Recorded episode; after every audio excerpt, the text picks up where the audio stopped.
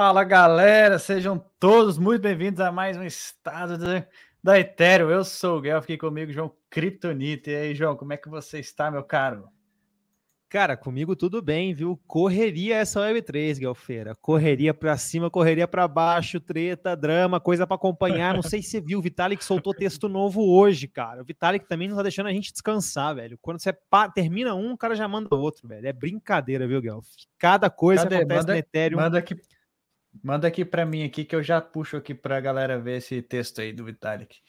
Mas é Demorou. é isso, cara. Correria, Web3 não é fácil não tem descanso. quando a gente olha, quando a gente menos espera, as coisas acontecem. Mas é isso, pessoal. Estamos aqui mais uma semana para trazer para vocês o melhor do, dos acontecimentos aí na, no ecossistema da Ethereum, envolvendo o L2. Tem muita coisa para falar, né, Muito desenvolvimento também na tese modular. E é isso que a gente veio trazer aqui para vocês. E também, cara, essa semana vai ser uma semana boa de airdrops, hein, Corey? O que, que a gente tem aí esperando para essa semana aí? Cara, o mês de janeiro, como o mês todo, foi um mês bom. Agora eu vou falar para você, expectativa para fevereiro. A sua previsão tá... deu boa, hein? Pô, minha previsão, previsão foi superada. Minha previsão foi superada pelo mercado. O mercado tá mais animado que é. eu, velho. Mas eu tô animado para fevereiro, viu, Guff? Eu tô sentindo aí, eu vi hoje, inclusive, que o airdrop da Pixel vai vir em fevereiro. Tô com um sentimento que a Starknet também vai agraciar a gente em fevereiro. Fizeram um, um teste de estresse na rede hoje também. Então, cara, tô vendo que esse próximo mês vai sendo minimamente interessante. Isso sem contar que eu acho que a ZK Sync vai lançar a campanha ali de farming de usuários finalmente. Até troquei uma ideia com você sobre isso ontem. Acho que eles vão soltar isso logo mais. Então, assim, fevereiro vai vir quente, Guelph. E já falando em fevereiro vai vir quente, não sei você, mas eu tô muito animado pro Modular Day lá no If Denver, viu, Guelph? Eu ouvi dizer que vai ter coisa boa saindo aí, viu, cara? Não, agora você vai precisar contextualizar o que está acontecendo, o que, que negócio é esse de Modular Day, Nitty Denver. Fala aí para a galera aí. Boa. Galera, é, os principais protocolos modulares aí do ecossistema estão organizando um, um, dia modular lá como um side event de Denver. E é claro que a gente não ia ficar de fora, né, Guelph? Vamos estar por lá. Grande parte do time também vai estar por lá. E olha, eu ouvi dizer aí que vai estar convite para a gente colar lá no, no escritório da Celeste da Hyperlane em Nova York, Gal, fio louco, viu, cara? Cada coisa que acontece com a modular que eu não sei nem de onde que vem. Eu acho que é o nome, acho que eles se identificaram com o nome. Então, mas, então, pessoal, vai ter um evento, o Ethereum Denver, o maior evento da Ethereum, que acontece todos os anos em Denver, junta o quê? 25 mil pessoas, mais ou menos. E é muito centrado, tudo que está acontecendo, desenvolvimento. Não é só o Ethereum, tem outras chains que aparecem por lá também. Mas é muito massa, é o melhor lugar, reúne VC, reúne é, builders, pô, um hackathon imenso. E vai ter um evento, um, um, outro side event chamado Modular Day, que aí a gente tava, a gente se inscreveu para ir no, no, Ethereum Denver, e aí se deparamos com isso, se inscrevemos para esse evento, aí o pessoal falou, quem que é esses caras da Modular, Modular Crypto? Aí houve interesse, vai estar o pessoal da Celeste, vai estar o pessoal da Movement, vai estar o pessoal da Hyperlane, quem mais que vai estar nesse evento aí, Corey? Acho que o pessoal da Berachain também vai estar por lá. Eu vi que Bera o pessoal da Aptos, Aptos, apesar de não ser Ethereum Align, digamos assim, também vai estar por lá. Acho que os principais protocolos modulares vão colar nesse dia, viu, Gurf? Eu tô bastante animado para ver o que, que a gente vai. O pessoal da Dimension. Dimension, então, acho que a gente, a também, gente... se bobear, vai colar lá. Então, a gente foi meio que intrusos, né? Só porque a gente tem o um nome modular cripto, mas vamos, vamos participar. É isso, galera. É isso. Tem que aproveitar, Gaf, tem que aproveitar. Estamos bastante felizes com essa novidade. Mas vamos lá então, pessoal. Vamos, vamos voltar aqui pro. Ah, eu tava falando de airdrop. Amanhã tem airdrop da, da Jupiter e tem algum outro para amanhã também, da, da Dimension? Dimension amanhã também? Cara, da Dimension não falou data, mas eu lembro que em algum lugar eles colocaram que eles falaram que eles iam fazer isso até o final do mês de janeiro. Então, é, não sei. Eu sei que amanhã vai ter, inclusive eu tava até esquecendo disso, agora que você falou que eu me lembrei, o, a liberação do airdrop da. Ah, não, eles adiaram isso ontem, cara. Não sei se você viu. A Frame, aquele projeto ah, da Frame, soltou, da Frame, era para é, amanhã. Eles, era uma L2 era também construindo. É. Exato, 5, eles adiaram um pouquinho. É, é. é. Enfim, vamos lá então. Vamos voltar aqui para o estado da Ethereum e falar um pouco do Ultrasound Manicure. Então, estamos em território inflacionário, para você ver que não, não nem sempre estamos em território deflacionário. Então, é, é, essa aqui é a curva do equilíbrio. Então, quando tem pouca demanda na rede, a tendência é a gente entrar em território inflacionário. Então, nos últimos sete dias, tivemos uma leve inflação aí no supply do Ether, e é isso.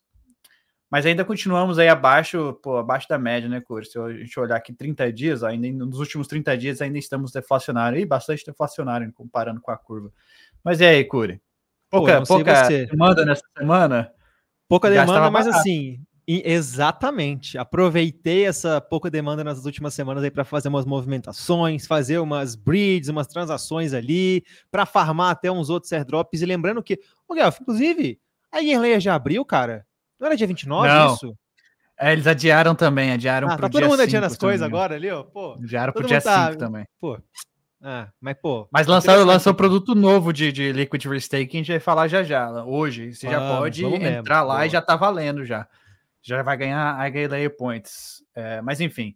É isso, pessoal. Bastante protocolo ainda assim no topo, Uniswap, tendo bastante movimentação por lá. L2 aqui, como a gente pode ver, estão também é, queimando bastante, bastante Ether, o que é, que é bom, que é bom para o ecossistema como um todo. Estão é, postando dados na mainnet, né? Mas isso tende a mudar, né? A gente está vendo alguns roll-ups aí, algumas L2 migrando, é, olhando outras é, settlement layers, outros layers de consenso, como a Celestia, por exemplo. A gente teve o caso da Evo, né, Curi? Que eles estavam gastando cerca de 100 Ether por mês para postar dados na, na mainnet da Ethereum e migraram para Celestia. Pra, vão, vai ter uma redução aí de pelo menos uns 10x no custo de postar dados. Então vai, a gente vai ver isso mais e mais nesses, nessas L2 mais específicas, em app chains mais específicas, porque eles precisam de fato economizar. Eu acho pouco provável, Curi, tá? Essa é uma visão minha, que optimismo do tamanho que está, Arbitrum talvez o tamanho que está, a, quantidade de movimentação de bilhões de dólares que tem na Arbitrum, acho pouco provável que eles postem os dados fora da Ethereum, né? Porque a Ethereum garante muito mais do que tipo, postar em outro lugar.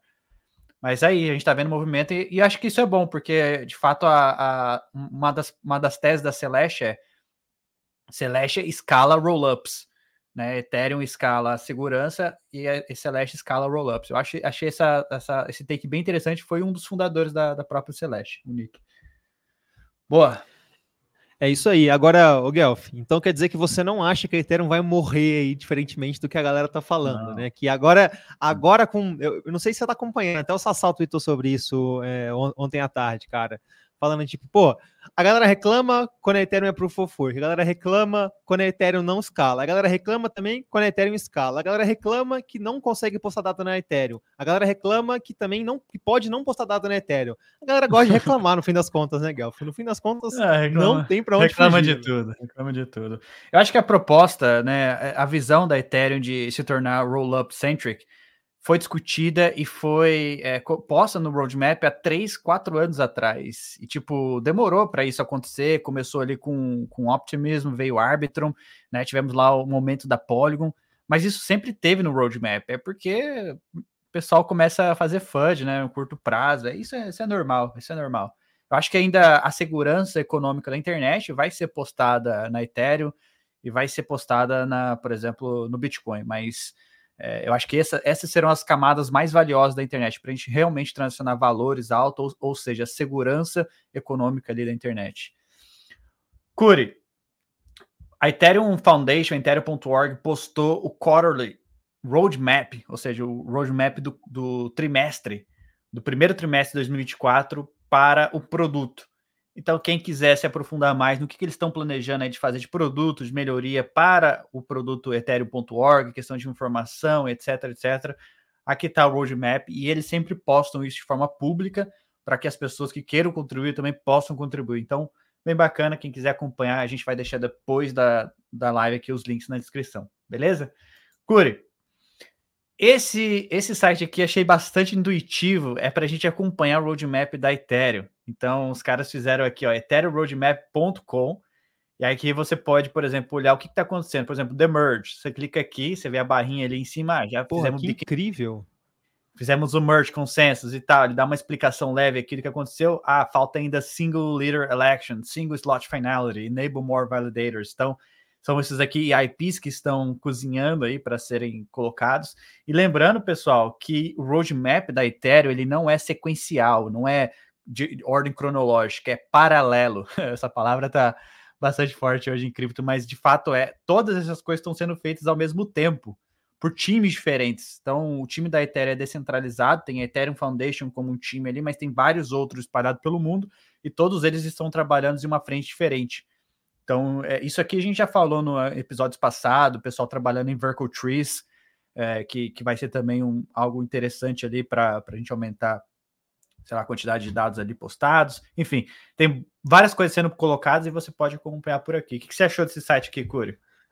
Pô, velho, sincero, não conhecia não, mas achei muito bom, Guelph, muito bom mesmo. Traz aí uma, uma, forma visual de entender isso também. E eu acho muito importante a gente até frisar um pouco mais esse ponto que você trouxe, assim, não é uma coisa sequencial, é uma coisa paralela, apesar de o paralelismo tá pegando outro significado aí no ecossistema por enquanto. É, é uma coisa que vários times estão desenvolvendo e não é só isso que a EF está trabalhando, não, viu? Eu sei que lá eles, por exemplo, tem um time que está só focado em research de ZK e privacidade, então tem muita coisa acontecendo da Ethereum para muito além de, uma, de, um, de um roadmap onde é primeiro passa a terminar o merge, depois a gente vai para o surge. Não é, cara, tem muita coisa acontecendo. Eu sei que tem discussão até de tentar levar ZK para mainnet da Ethereum, então assim, a galera trabalha, viu, Guelph? Não tem como falar que não trabalha. Boa. Você pode ver que o Proto Sharding está aqui categorizado no The Surge. Então, Proto Sharding, que já está sendo trabalhado, ó, você vê que tem um pontinho aqui e está em teste para ser implementado na rede nos próximos dias, né, Curi? Vamos dar um giro aqui no chat, ver o que a galera está falando aqui. Quem está aqui com a gente? Carlos. Carlos chegou aí por aí. Nicolas. André. Fala, Fernando. Fernando passa altas causas aí da SEI network da SEI, tá farmando NFT lá com força. Ó, o Deb Invest, fala Deb. Grande Deb. Kryptonita. Olha eu. MVN, fala boa noite. Bruno. O Márcio tá por aí também. Galera. É isso.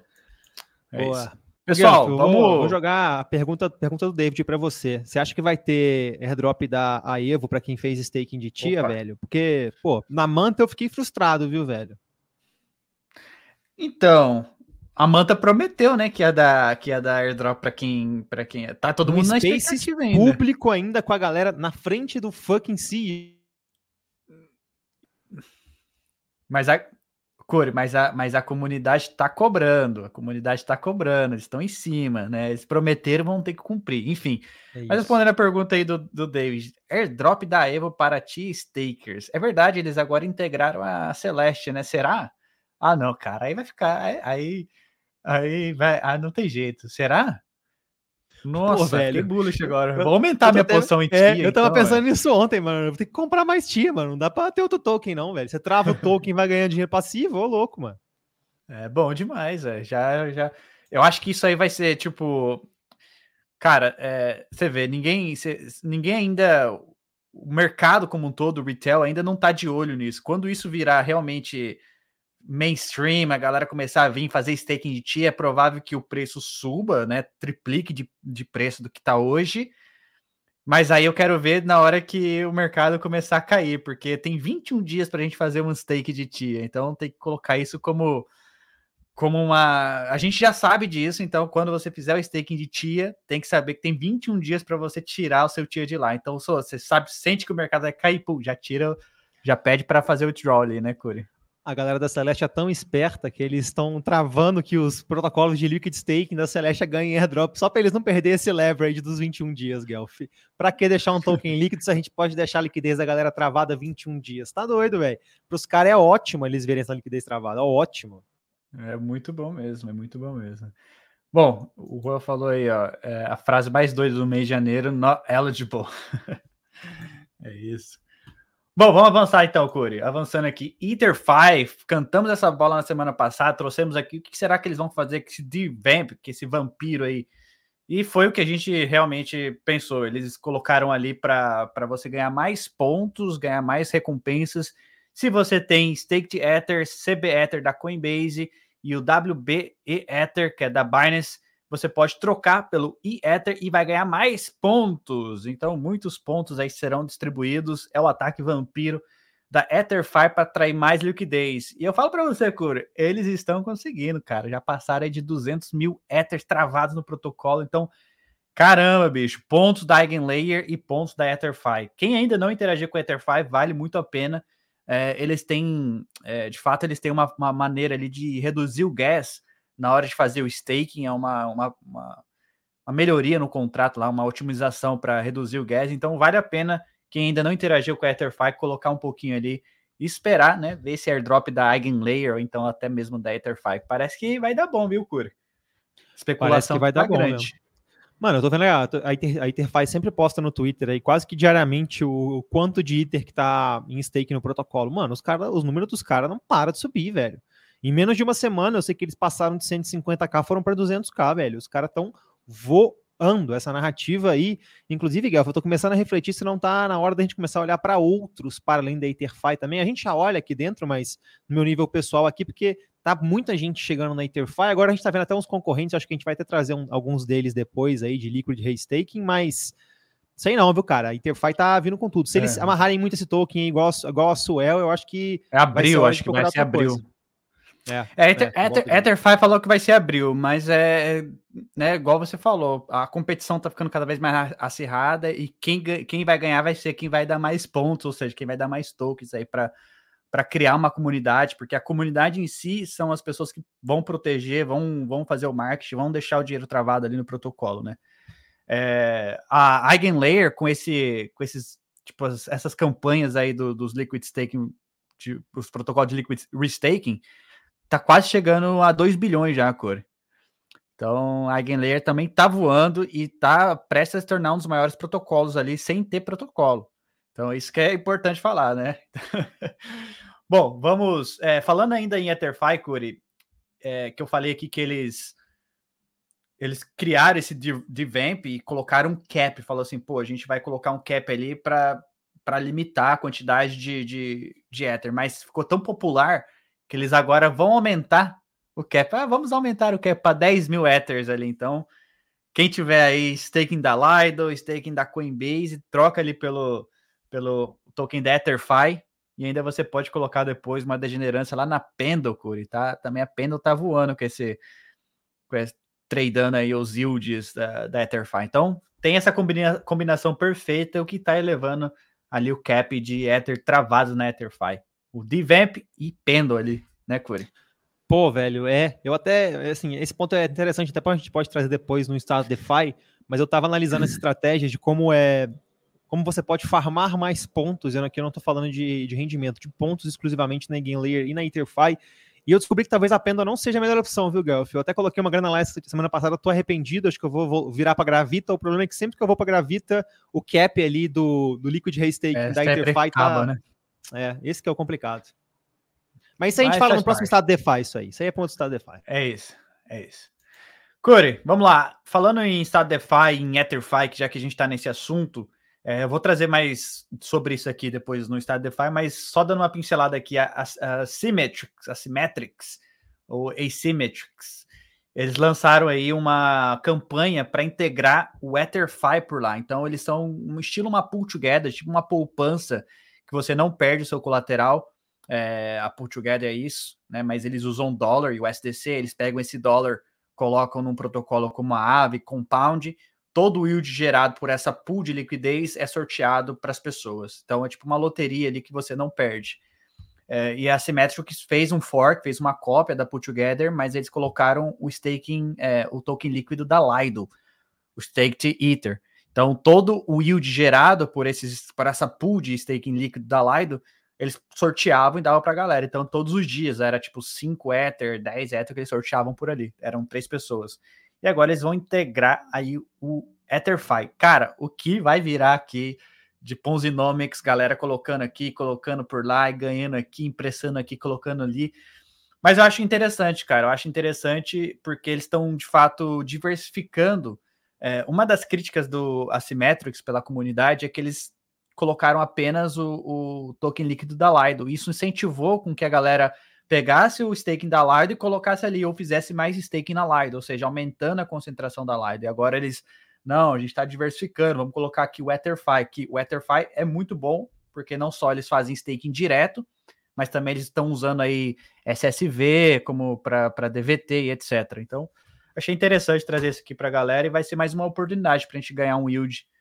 Só que vai ser na mainnet, né, Curi? Mas acho massa, eu acho massa esses protocolos aqui. O Diego que curtia bastante esse protocolo, deixou um dinheiro é. lá, falou que ganhou 3 Ether de, num sorteio desses aí. Mas é Baleia, é né, Galf? Baleia, né? Mas aqui, eu tô achando interessante que a gente tá. O que a gente viu lá atrás no, no DeFi Summer, a gente tá vendo no Staking Summer, Summer, né, Guelph? E agora não é nem staking, é staking, restaking, daqui a pouco vai ser restaking no staking Summer. É, é podemos, isso, podemos também chamar de Point Summer, né? Point Summer. Boa, Corey. More test blobs on the way. Então, Denkun vai ativar na Cepoli. Então, esse aqui, quem ainda não acompanha a gente, é o EIP 4844, é o próximo upgrade da Ethereum que um resumão geral aí é, tende a diminuir as taxas na, nas L2. Eles vão criar um mercado secundário chamado de blobs, né? O blobs, vão postar blobs na mainnet. Mercado secundário de um outro mercado de taxas, digamos assim, onde os roll-ups vão competir por aquele espaço. E ele é maior, cabe mais dados do que o que tem na mainnet hoje. E aí a gente está na expectativa aqui, né, Cura? Porque a gente sabe que vai primeiro nas testnets, Primeiro fizeram todo o DevNet. A gente acompanha isso aqui já o quê? Já há mais de seis meses, né, com essa, essa saga aqui. E a gente sempre falou, vai primeiro nas testnets, depois vai para a mainnet. O porquê que isso aqui está sendo bastante antecipado e bastante falado? Por conta da ascensão desses outros players como Celestia, que, que prometem reduzir drasticamente as taxas na, nas L2, etc., deixar mais baratos. E aí o, a comunidade toda tá, tá esperando isso para ver como que vai ser o pós e a IP 4844, né, Cúrio? O que, que você está esperando aí? Qual é a expectativa final para isso? Porque já estamos se aproximando da Cepolha, dia 30 de janeiro, né? É, hoje? Hoje, dia 30 de janeiro? Hoje, hoje, hoje é, dia 30 hoje, de janeiro. Acho que, acho que já foi, foi meio-dia, eu acho. Ou posso estar enganado nos horários aqui.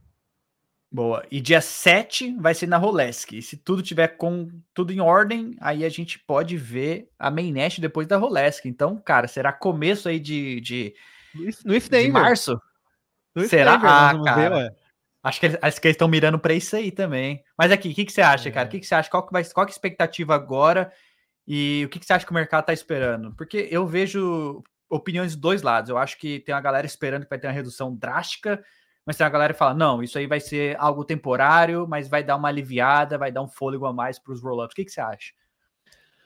Cara, eu, eu sinceramente, assim, eu entendo as críticas para os outros lados. Não vai, não vai ser o caminho mais barato postado na Ethereum. A gente tem opções mais baratas, como você mesmo trouxe, como a Celestia, mas não é só uma questão de preço, não é só uma questão de baratear os custos, né? A gente tem que sempre lembrar que a postagem de dados na Ethereum também traz muito da segurança e de toda a descentralização que a Ethereum carrega consigo, né?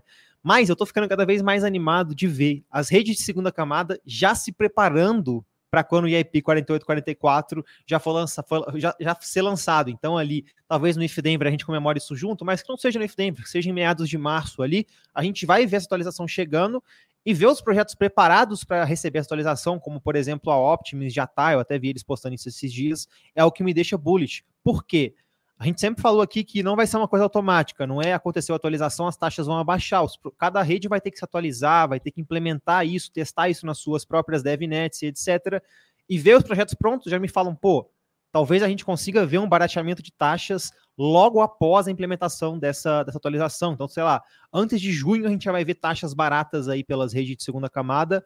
A gente já tem algumas redes se barateando aí, né? A gente viu recentemente a Starknet ficar mais barata, a Optimus também fez um caminho similar aí. E eu gosto muito de sentir que, cara, a concorrência que a gente tem hoje de taxas, a concorrência que a gente tem hoje de rede de segunda camada, vai ficar ainda maior essa briga entre diferentes players depois do IP 4844. Mas para os usuários, Guelph, eu estou esperando assim pelo menos, pelo menos um barateamento aí nas redes que estão caras, viu? A Arbitrum, velho, tá muito cara nesses últimos tempos. Eu tô ficando impressionado em comparação com o que a gente viu nos últimos, nos últimos anos, aí no último ano, né? Apesar de que os caras também estão dominando bastante a atividade da rede, mas, por exemplo, em redes como essas, como por exemplo a Arbitrum, mas não a única, eu espero uma diminuição considerável aí para nós usuários. Na linha também, né? Na linha. Ah, também. na linha eu não tô nem usando, já desisti desse negócio aí.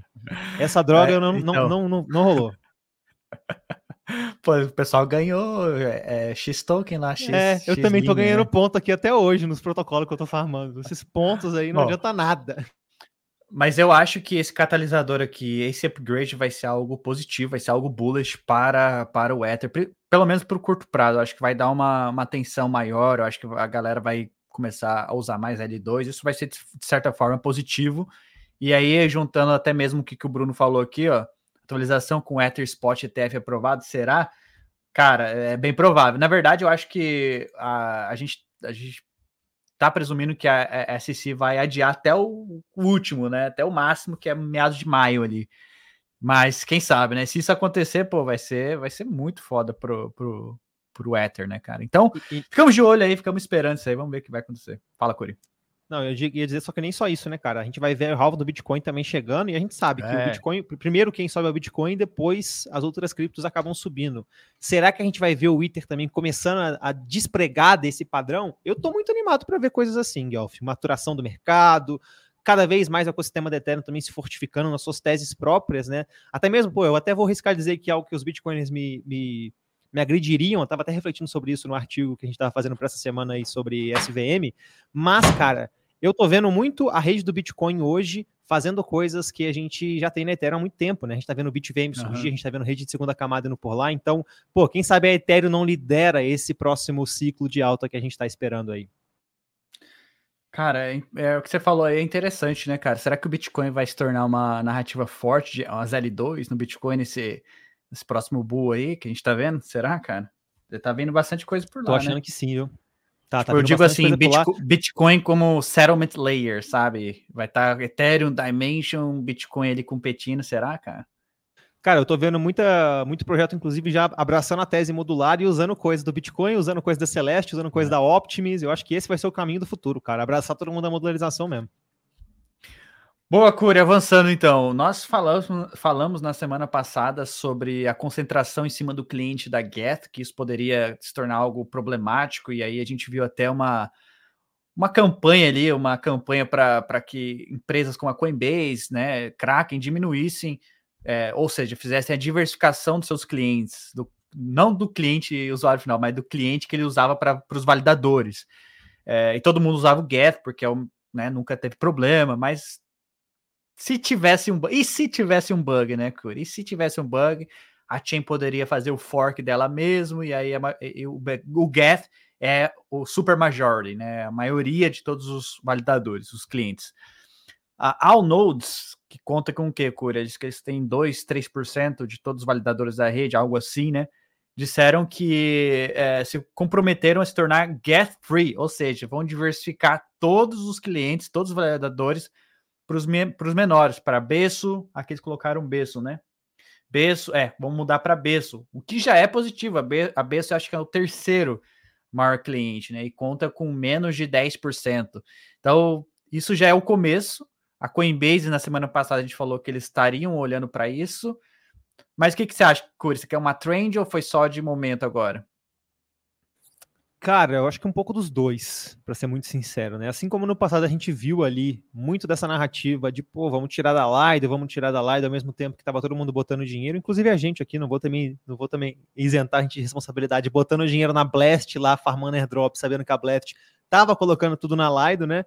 Eu acho que assim, o ecossistema também está cada vez mais percebendo a importância disso, né? Muitas vezes isso não chega no nível do usuário, mas talvez nem seja para nem, nem seja para chegar, né? Os usuários não estão muito importando qual cliente a gente vai ver a Coinbase ou outros players usando, mas é muito importante exatamente para esses players, como Coinbase, como os próprios clientes, como a Nethermind, a Besso e etc. E eu acredito que a gente talvez veja uma descentralização um pouco maior de clientes, viu? Eu até vi um post hoje no Twitter, não consegui me aprofundar muito mais, da Laido também trazendo essa discussão de novo à tona, junto com a Ball lá. Então, acredito que pelo menos a gente vai ver alguma coisa ficando um pouco melhor, um pouco mais diversificada aí é. quando a gente fala de clientes daqui para frente. É, isso é bom, isso é bom quando a comunidade vem a, a camada social, a camada zero. É, não importa você ter melhor tecnologia se não tem uma camada zero ali que consiga de fato se coordenar para melhorar o ecossistema. Então, é muito bom ver isso daí, ver, ver a resiliência da comunidade, ver a resiliência da rede. Cure. Produto novo, introduzindo bomba. RSW Ether, bomba! Então, o que, que é isso aqui da Swell? Fala pra gente aí, Curi, o que, que eu posso fazer aqui agora? Ganhar Eigenlayer Points, ganhar pérolas, pearls, que mais que eu posso ganhar aqui? E ainda consigo prover liquidez na Maverick. Que isso, hein, Curi? Que que é isso aqui, Curi? Fala pra gente. Bom, na, agora sim, a explicação mais simples. Suel virou Etherfi. Basicamente é isso. Eles vão lançar o produto de o liquid restaking deles. Só que eu, sabe que eu fiquei puto, Guelph? Fiquei muito puto porque parece que quem já fez staking nativo na Eigenlayer não vai receber esse token líquido, vai ficar travado, só vai ser, só vai poder fazer isso diretamente ali é, na interface da Swell. Então não sei, não sei se isso vai, vai se manter, talvez a Swell veja isso e fala, não, vamos, vamos ajudar a galera ali também, né? Porque, pô, velho, eu botei meu dinheiro lá na, na Swell, na Eigenlayer, não vou poder ter o token líquido, sacanagem. Não sei, cara. É. Mas eu, achei, eu fiquei bullish. Eu acho que sim, isso é muito legal, que vai trazer novas utilidades aí para o token de restaking líquido da Suel. Mais um produto para a gente farmar da Suel aí. E quem sabe, como você mesmo falou, pegar umas pérolas, ganhar uns pontinhos nesse airdrop, Gelf. É isso. Essa é a interface, então, pessoal. Mais uma oportunidade, mais uma forma de você diversificar. Se você que tá, tá também aí jogando aí o Eigenlayer, tá farmando Eigenlayer Points, Swell, e eles já falaram que vão lançar o token deles, dependendo da quantidade de pérolas, ou seja, pontos que você tem aqui dentro do protocolo. Então, mais um aqui para você diversificar, e eu falo isso para a galera sempre. Então, quando se trata de farmar Eigenlayer, existem já vários protocolos. Eu, particularmente, não concentraria tudo em um único protocolo, diminuiria o risco do contrato inteligente e, de fato, diversificar em alguns e farmar outros também, né, Cor? A gente nunca sabe qual, de fato, é, vai, vai dar bom. Se alguém falar para você, ah, esse vai dar bom, a pessoa tá mentindo, porque de fato ninguém sabe. A gente tá apostando, dando tira em alguns e ver qual que vai realmente é, vai, vai, vai vingar, né, Porque nem todos, acho que vai ter algum outro que vai morrer no meio do caminho, mas enquanto a gente não chegar lá, a gente tá farmando eles. A gente gosta de tokens e pontos, né? A gente gosta muito mais, a galera gosta muito mais de pontos do que realmente tokens, né, Curi? Gosta, velho. É porque ponto mantém a ilusão, né, cara? Pô, a Camino lá, por é. exemplo, você consegue ver os pontos até a terceira casa decimal, mano. Aquilo lá é igual droga, mano. Você fica o dia inteiro olhando para aquela tela com os pontos subindo se deixar, velho. A galera gosta disso também, dessa gamificação ali, né? Pô, verdade, verdade. Curi, Grow the Pie. Trouxe aqui a Grow the Pie, que eles lançaram uma, um produto novo aqui que mostra a quantidade de taxas, né, paga para as L1s aqui, ó quantidade de taxa que as redes estão pagando para as L1, você pode ver ZK Sync, é, 98 mil dólares ontem, Arbitron, enfim. Aí você vê a movimentação na, nas L2. Mas, de fato, eles também têm essa, essa parte aqui que mostra a quantidade de usuários. E, e essa métrica pode ser gamificada, mas o fato é, a gente está vendo mais usuários. Slowly, mas a gente está vendo. Pode ser mais usuários ou pode ser uma pessoa criando mil carteiras diferentes. Mas eu acho, né? Eu tendo a acreditar que, de fato, a gente está fazendo onboard mais pessoas, mas também muitas pessoas estão criando várias carteiras, né? Mas tá aqui, Cores. ZK Sync, como sempre, primeiro ali, galera tá farmando pesado ainda, com várias carteiras. ZK Sync era Arbitron, então Arbitron segundo ali, OP, Optimism, Base né? O que a gente já imaginava, linha teve bastante movimentação. E Mental, né? Mental, Scroll agora estão ganhando também tração ali, Corey. A Zora meio que deu uma estagnada, né? Também não tem muita coisa para fazer na Zora, a não ser NFTs. De fato, eles estão lançando, aprimorando o produto, eu estou achando isso incrível. Agora, a Imirbo X, vocês é, fizeram uma notícia, não sei se foi ontem ou antes de ontem no Modular News, de que eles vão lançar, lançaram né, os IKVM Beta, para fechado para algumas pessoas, para alguns usuários, o que de fato também é bullish, porque tem muita gente apostando que Imirbo X vai ser a rede de jogos da Web3, assim, uma das redes principais dos jogos AAA. Então veremos, né, cara? Polygons e KVM, cara, eu não sei o que acontece por lá, bicho, mas não tem usuário, Corey, não tem liquidez, não tem nada, bicho. É o aggregation layer que eles vão que eles vão finalmente implementar para trazer a liquidez unificada e finalmente resolver todos os problemas da Polygon, Gelf. Vamos ver se isso aí vai vingar no futuro, viu? Agora destaque também, Gelf, para PGN, né, cara? Que eu não sei se a gente trouxe isso aqui no estado da Ethereum, acho que a gente trouxe na semana passada retrasada, mas vai aos poucos ser desligada. Então, se você tem grana na PGN, a Public Goods Network, utilize alguma bridge, como a Superchain Bridge ou a própria Layer Swap, para fazer aí a retirada da sua grana de lá, porque acho que até julho ou até agosto desse ano o projeto vai acabar sendo desligado aí por ausência de interesse dos usuários. Por quê? Porque não tem token, né, Gelf? É. Ô, Gelf, pô, eu tenho que fazer um comentário para você. Eu tenho que fazer um comentário, mano. Ô, velho, você destruiu minha vida, mano. Depois da live de ontem, fui brincar. Fui brincar com esse negócio da Tensor, mano. Ô, velho, meu Deus, mano, que negócio viciante, velho. Tá pior que o cassino, é, mano. É culpa do Fernando mesmo, cara. Ele que me passou isso aí, ô Fernando. Essa, essa droga é muito pesada, cara. Essa coisa da tensa aí. Meu Deus. Mano, não para de perder dinheiro lá. É divertido demais você ver a roletinha, mano. Nossa. É engraçado, você perde três, ganha uma, você fala, vou ganhar agora. Porra, foda. É, vem cá então, Curi. Ah, e eu, eu, até esqueci de te falar hoje. É, ontem na live no Estado DeFi, para quem ainda não viu, pessoal, procurem na Modular. Fizemos uma live ontem farmando pesado ali, a, não pesado, né? Mas farmando, farmando a Solana, vários protocolos, interagindo ao vivo com vocês. E teve um momento da live que eu abri uma posição de long é, em sol dentro do Flash Trade. Eu falei, ah, vou abrir aqui e depois no final da live eu fecho. Eu esqueci de fechar a posição. Só lembrei hoje cedo. Sorte que a Solana subiu e deu lá uns 70 dólares de, de, de, prof, de profit. Então, foi pura cagada, não foi mágica, não foi bruxaria, foi pura cagada mesmo. Mas é só vou colocando isso adentro. Vamos lá, Core. É, meme aqui que saiu, peguei esse aqui do Sassal. É, é aquele meme do, do Peter Parker colocando óculos para enxergar. E aí ele aqui em cima tem algo que tem um debate ainda no, no Twitter, vários que as pessoas comparam outras chains com apenas a L1 do Ethereum. E a L1 do Ethereum está perdendo Steam tá perdendo ali força justamente por conta da ascensão das L2, mas esse é o roadmap da Ethereum.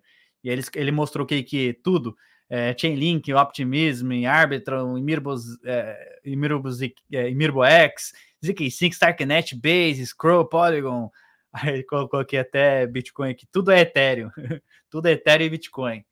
E aí aqui embaixo tudo é Ethereum e Bitcoin. Então, é, o que, que ele quis dizer? Que todos os roll-ups, tudo que a gente fala aqui, todos eles são considerados L2 quando eles postam dados na, na mainnet ou quando eles fazem o settlement ali, a, é, a, a, o acerto na mainnet, né, Curi? A publicação na mainnet. Então, trouxe meme aí que eu achei interessante. O que você achou, Curi?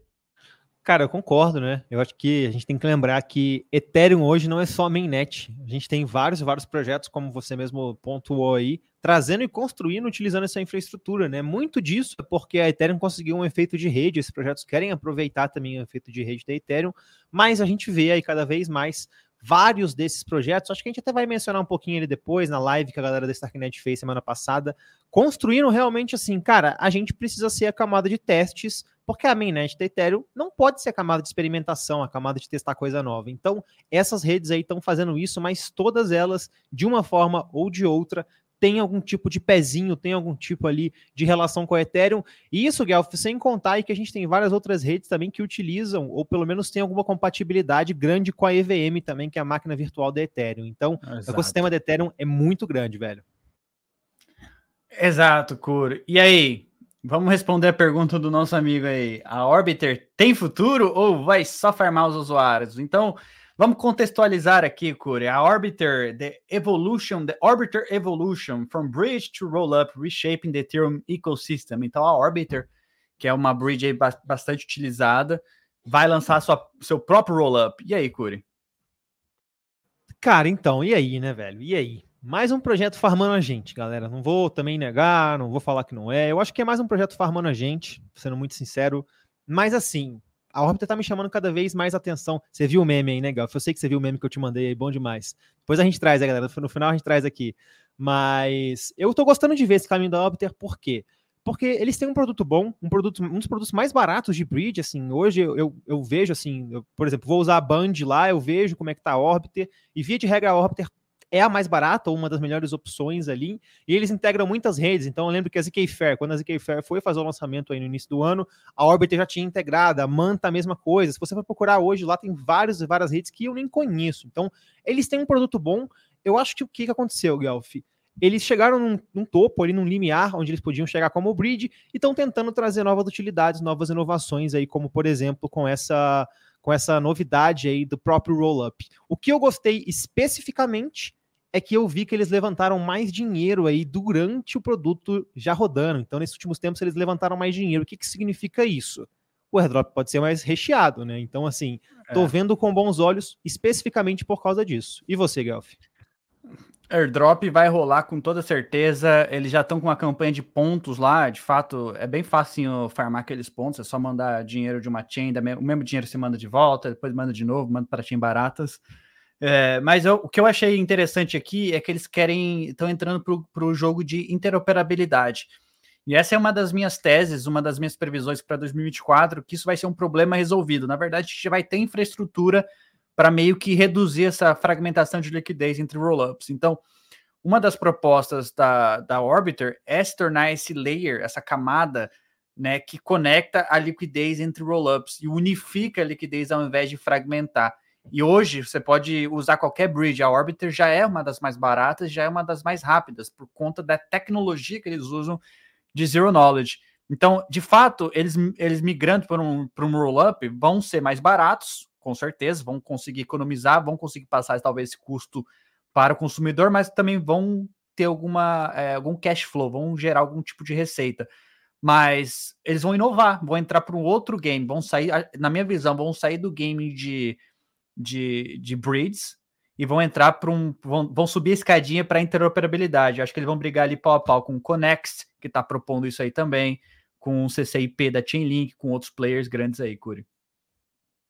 O Gelf, te mandei um novo link aí no chat, depois a gente pode mostrar para a galera, mas dentro de sete minutos a gente vai ver a Cefolia aí é, fazendo, passando pelo upgrade da Dencun. É, porra, velho, legal, hein? Eu até fui ver aqui como é que tá a, a, o site da, da Biconcha. O site da Biconcha tá mostrando que dentro de sete minutos vai acontecer, não porque é sete minutos, mas é mais ou menos quando vai processar o bloco, então que eles finalmente vão incluir essa atualização. É, mas, pô, vamos ver quase que ao vivo aqui, ver se isso vai dar certo ou não. Quem sabe aí no final da live a gente não traz aí se deu certo ou não deu, Guelph.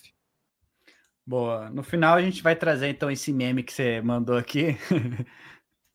aí a gente deixar para o final. Esse é bom, esse é deixa é bom, eu, viu? Deixa eu abrir esse último link que você mandou aqui da, da Beacon Chat, que vai acontecer. A gente vai, vai monitorando. Seis aqui. minutinhos, então, é isso. Então, em seis minutos vai ter, vai ter o fork na, na, na Sepolha, vai ter o hard fork ali na Sepolha. O IP 48 44 vai acontecer na Sepolha. Então, pô, vai acontecer durante a live, que massa. É, então vamos lá, Curi, vamos avançar aqui enquanto isso. Polygon, Aggregated Blockchains and New Thesis, Egg Layer V1 Mainnet coming in February. E aí, Curi, hoje eu tava até discutindo com, com o Diego, falei assim, Diego, a Polygon vai se tornar um Validium e tal. Aí ele perguntou, quando que isso vai acontecer? E eu fiquei, aí eu fiquei igual um grilo, não sabia responder, Curi. Mas e aí, o que, que é esse novo, essa nova tese aí de tese agregada da, da Polygon? Se essa é a tradução. É, então, essa tradução realmente eu chamei de blockchain agregada, mas eles querem criar uma camada ali dentro, por exemplo, do Polygon CDK, como se fosse uma. botar mais um bloco ali dentro de todos a estrutura da Polygon, criando então essa camada de interoperabilidade, onde vai ficar muito mais fácil fazer transações. Segundo o próprio anúncio, você poderia, por exemplo, estar tá na rede lá da OKX, né? Que tá para lançar a rede própria, assim como a gente tem lá na Base, e fazer a compra de um NFT lá na rede Polygon ZK EVM com uma questão de dois, três cliques, não precisa fazer bridge, nada do tipo. A ideia é boa, eles estão no caminho certo, eu acho, tentando simplificar as coisas, trazer essa liquidez de uma forma mais fácil, mas assim, eu sinceramente não vi muito a inovação ainda aí. Eu vejo vários e vários outros projetos, talvez mais próximos do ecossistema IBC da Cosmos, mas que já fazem coisas muito, muito similares. A gente tem até a própria ZK Sync também, com a, a ideia das hyperchains fazendo coisas similares. Então, assim, não vi muita novidade. Eu acho que é, não tem assim, igual eles falaram aí, o, o, a camada 1 seria monolítica, a camada 2 modular, a camada 3 agregada. Eu não acho que isso faz muito sentido para o momento. Eu acho que a, a, a, tese modular já alberga muito esses pontos, e sem a tese modular eles não conseguiriam, por exemplo, colocar essa tese de agregação que eles estão falando. Então, falaram, falaram, falaram, falaram, falaram. Não tem muita novidade, pelo menos por agora. O que a gente vai ter que ver é se na prática isso faz sentido, porque a gente sabe que a Polygon POS tem muitos e muitos usuários, né? Se esses usuários conseguissem ter uma experiência melhor de fazer compras na Polygon ZK EVM, ou fazer compra também em outras redes que a Polygon está criando, pode ser algo que vai beneficiar o ecossistema. Mas, de qualquer forma, eu acho que fizeram muito fuzuê para algo não tão inédito assim, sabe? É, eu acho que também vem essa vem para essa tese de interoperabilidade. E era, e era, eu falei até no, no, nas minhas previsões de 2024, lá no episódio com, com, com o Gino Matos, que a Polygon talvez seria o primeiro player a conseguir fazer isso acontecer. Mas, é, como você falou, não é uma inovação, não é um, um, um, zero to one innovation, não é uma inovação assim, ah, uma, algo diferente, é algo que já vários outros times também estão tentando fazer. É, e aqui eles, falam, eles colocam aqui que o Egg Layer traz é, uma segurança criptográfica e composabilidade atômica. É o que você falou, você vai poder trocar ativos de diferentes chains que usam o CDK da Polygon. Veremos, né, Curi? Eu acho que estão no caminho certos, mas como o nosso amigo falou aqui, a Polygon parou no tempo. Não acho que eles pararam no tempo, mas sim saíram dos holofotes. O pessoal deixou assim, tipo, a Polygon já não é mais aquele ah, meu Deus, aquela inovação, aquele negócio, né? É, já ficou meio. Ah, é Polygon. Just Polygon, né, Curi? É que também, né, eu acho que no passado a gente não tinha rede de segunda camada, né? A gente não. Ninguém usava muito árbitro, ninguém usava Opti, você não conseguia fazer saque da, das grandes corretoras aí para essas duas redes. Agora tem como fazer para quase todas, né, cara? Até para Starknet tem como fazer saque dependendo da corretora. Então a Polygon só virou mais uma nesse, nesse, nesse mar de rede de segunda camada, de soluções de escalabilidade da Ethereum, e a gente, querendo ou não, tem soluções aí com pelo menos mais, mais interesse da comunidade, eu diria, igual você falou, saca? Corey, quantos, quantos, quantos likes tem aí no nosso, nosso vídeo aí, nossa, nossa live? Tem que pedir para a galera, vamos deixando o like aí que não deixou ainda. Pô, 26 likes, tem 32 pessoas assistindo, tem alguma coisa errada. Tem alguma tem coisa, coisa, errada. Então vamos deixar o like aí, pessoal. E se inscreva no canal também, compartilha, ajude a gente a levar a palavra, trazer a gente, pô, faz um compilado bacana aqui sobre o ecossistema da Ethereum, tem o estado DeFi, então vamos, deixa o like aí para ajudar a gente bater a meta de 2 mil, né, Curi? Ô, ô Guelph, se, se, a gente chegar em 35 likes até o final da live, a gente vai, vai soltar mais um alfa aqui, hein? Mais um que alpha. isso, que isso, que isso. Então vamos lá, pessoal. Alfa atrás de alfa, vamos lá. Pessoal, então, Aerodrome, the largest protocol na Base, o maior protocolo na Base, está indo para Coinbase. Como é isso, Cor? O que, que é o maior protocolo na Base indo para Coinbase? É, velho, a relação ali tá se aproximando, né, cara? A Aerodrome vai ser listada na Coinbase, velho. Eu não imaginava por essa, hein? Não sei se a galera lembra aqui, mas a gente cantou a bola do airdrop da Aerodrome lá em junho, julho. A gente pegou esse airdrop. Até hoje eu faço umas votações ali nas quartas-feiras para pegar um pouquinho mais de token. E agora, então, o protocolo tá chamando atenção no nível que vai ter aí uma conversa, um, um chamingo ali com a Coinbase. Fiquei bullish, viu, Gal? Fiquei bastante bullish. Minhas bags ali nesse protocolo me agradecem e vamos, a gente vê cada vez mais ali, né, que esses projetos da Base também vão se aproximar da Coinbase, né? Então começa a ficar até uma troca de incentivos. Pô, eu posso lançar meu projeto lá na Base e de alguma forma se o projeto dá certo, eu até mesmo já partir um pouquinho ali para Coinbase, ter meu token listado ou ter uma simplificação ali na própria Coinbase Wallet na hora de fazer alguma integração. Então, Coinbase, como sempre, se mostrando um player muito relevante, Guelph. E se você entrar lá no Forecast, no Warpath e seguir o Jess Pollock, ele posta todos os dias. Se você está construindo na base, vem aqui, me manda um DM que eu vou te dar alguma coisa, vou te ajudar. Então tá bastante interessante a movimentação pela base.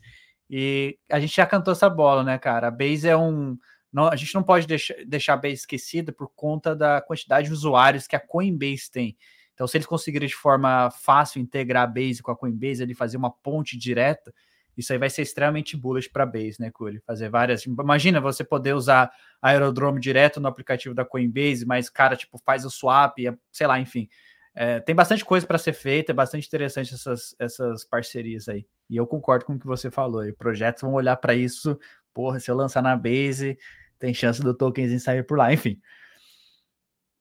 Starknet, Curi. Então, isso daqui, na verdade, você, é, isso aconteceu na última, na última semana, não sei se, acho que um dia depois da nossa live, não, não sei, dia 25, dia 25. Se juntou aí todos os players de que estão construindo ZK, L2, Polygon, Starknet, Scroll, Linea, Risk Zero, ZK Sync. E quem era o host?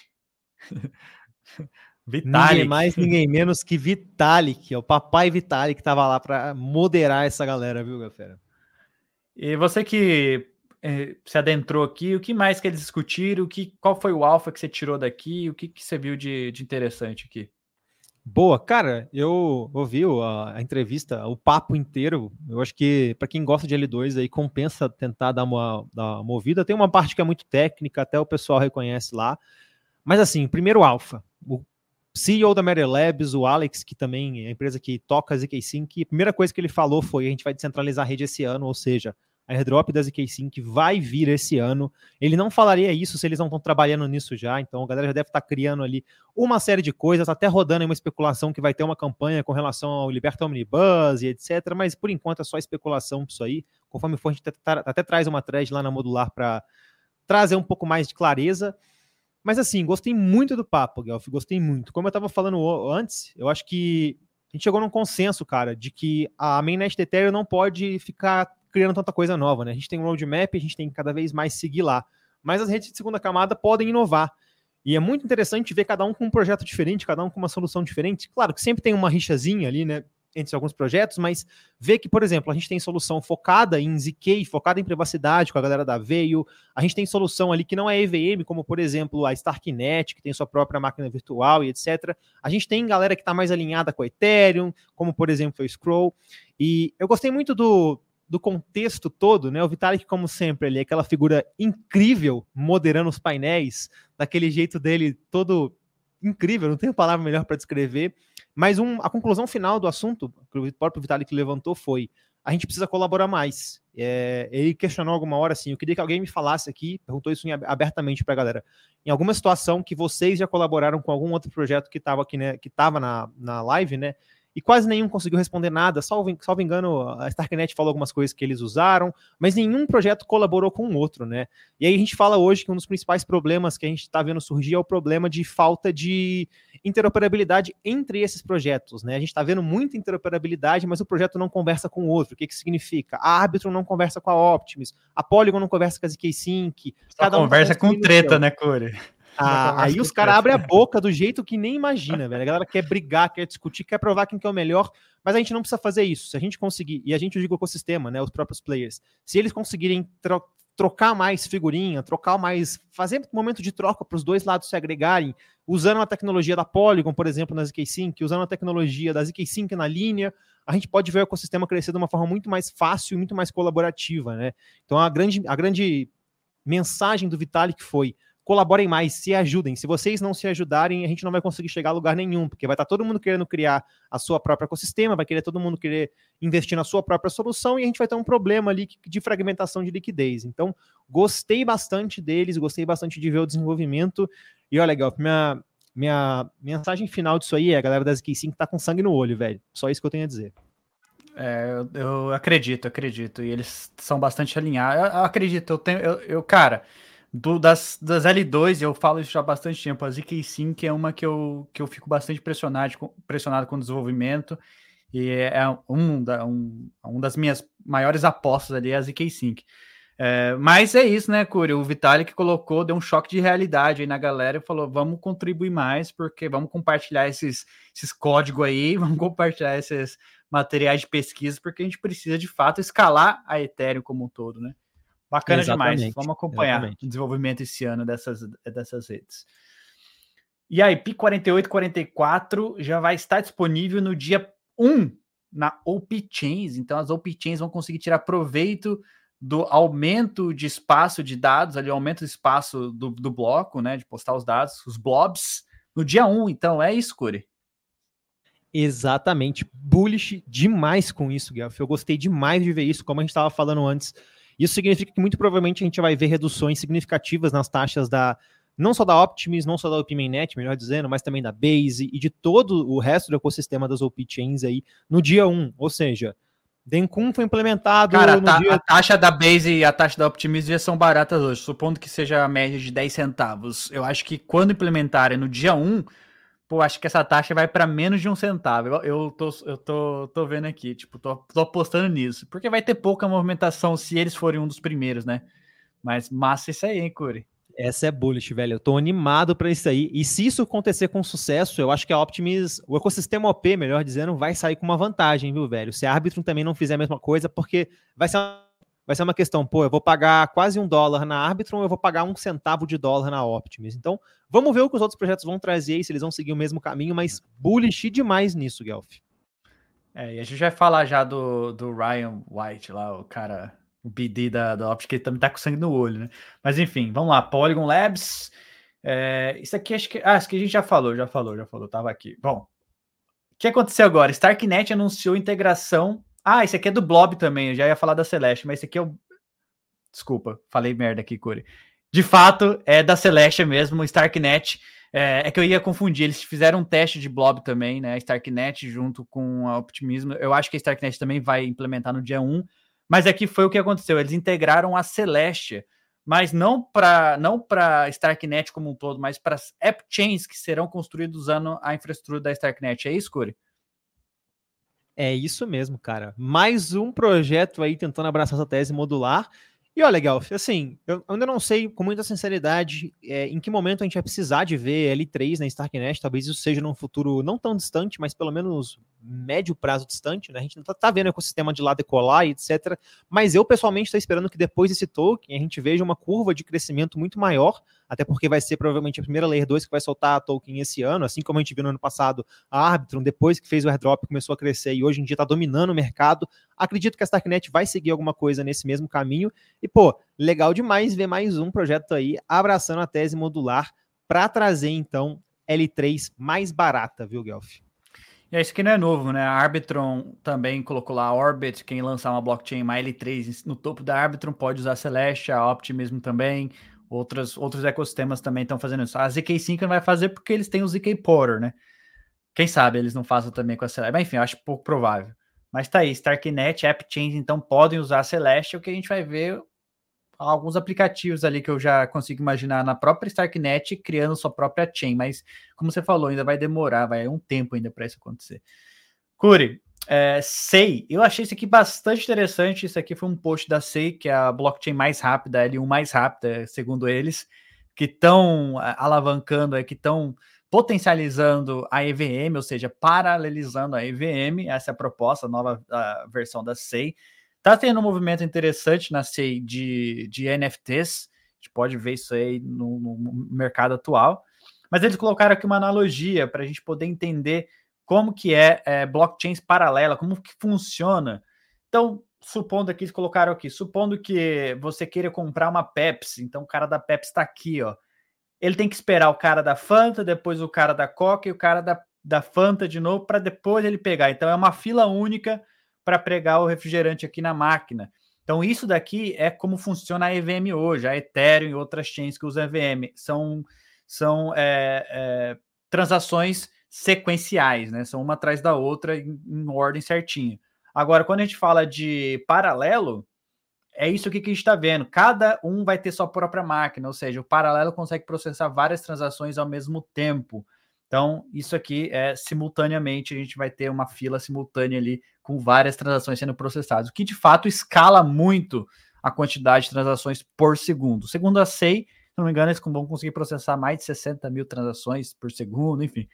Bastante interessante isso aqui, eu achei legal trazer aqui para a galera entender o que, que, de fato é essa, essa chain modular, é, chain é, paralela, né, com EVM paralela e, enfim, é assim que a Solana funciona, são várias transações ao mesmo tempo. Deu para, ficou legal essa aqui, essa analogia aqui, né, Guri? Pô, ficou legal demais, nem sabia, mas isso aí vai estar no artigo de amanhã, viu? Essa imagem vai estar no artigo da modular de amanhã, porque vai ser boa demais para exemplificar é, paralelismo. E igual você falou, cara, é, a Solana trouxe isso aí e tem, tem uma puta vantagem, não só porque a, a, execução paralelizada é positiva, mas também porque a gente vê outras funcionalidades sendo podendo ser implementadas, né? Como, por exemplo, a, a possibilidade de, de setar taxas para cada um dos projetos. Então, o que, que significa isso? A gente vai eventualmente ter testes de estresse nas blockchains, como a gente já teve na Ethereum com vários mints, como por exemplo The Other Side aí, etc., que fez com que ga o gás fosse lá em cima. A gente viu o Goi a mais de 8 mil. Na Solana, com a, o paralelismo, isso é evitado porque, como o Guelph mesmo falou, a gente cria sistemas próprios ali para, caso a gente esteja um estresse, aquele estresse fique especificamente na galera que quer comprar Fanta. Então tem muita gente querendo comprar Fanta. A gente vai ter um estresse ali na galera querendo comprar Fanta, mas não na galera querendo comprar Coca-Cola, na galera querendo comprar Pepsi. Então a gente abre até a possibilidade para várias e várias outras coisas aí serem implementadas junto com o paralelismo. Bastante interessante mesmo essa explicação, Galfeira. Boa, então SEI, eu, a gente está de olho aí na SEI e também na Moned, que vai lançar ainda, que usa, está tentando também é, criar uma EVM paralela e, e, vai ser diferente da SVM. A gente está ansiosamente esperando para ver o que vai ser isso daí, né? Porque se isso aí for algo positivo, não tenha dúvida que Optimism, Arbitron, todo mundo vai também ter que implementar paralelismo, senão não vai conseguir competir, né, Curi? Então, a, minha, a minha preocupação nisso, cara, vai ser como que a gente vai implementar esse paralelismo, porque é, se a gente for implementar isso na, nas redes EVMs que a gente tem hoje, a gente quebra o padrão EVM para trás. Então, eu tava até, é, pô, eu, até ouvi de novo o podcast do Rassul lá com o The, o The, The Uncommon Core 2.0, porque essa é uma, uma, questão que ele traz. Mas, assim, se a gente conseguir fazer realmente as EVMs paralelizadas, velho, vai ser um game changer aí para o ecossistema EVM.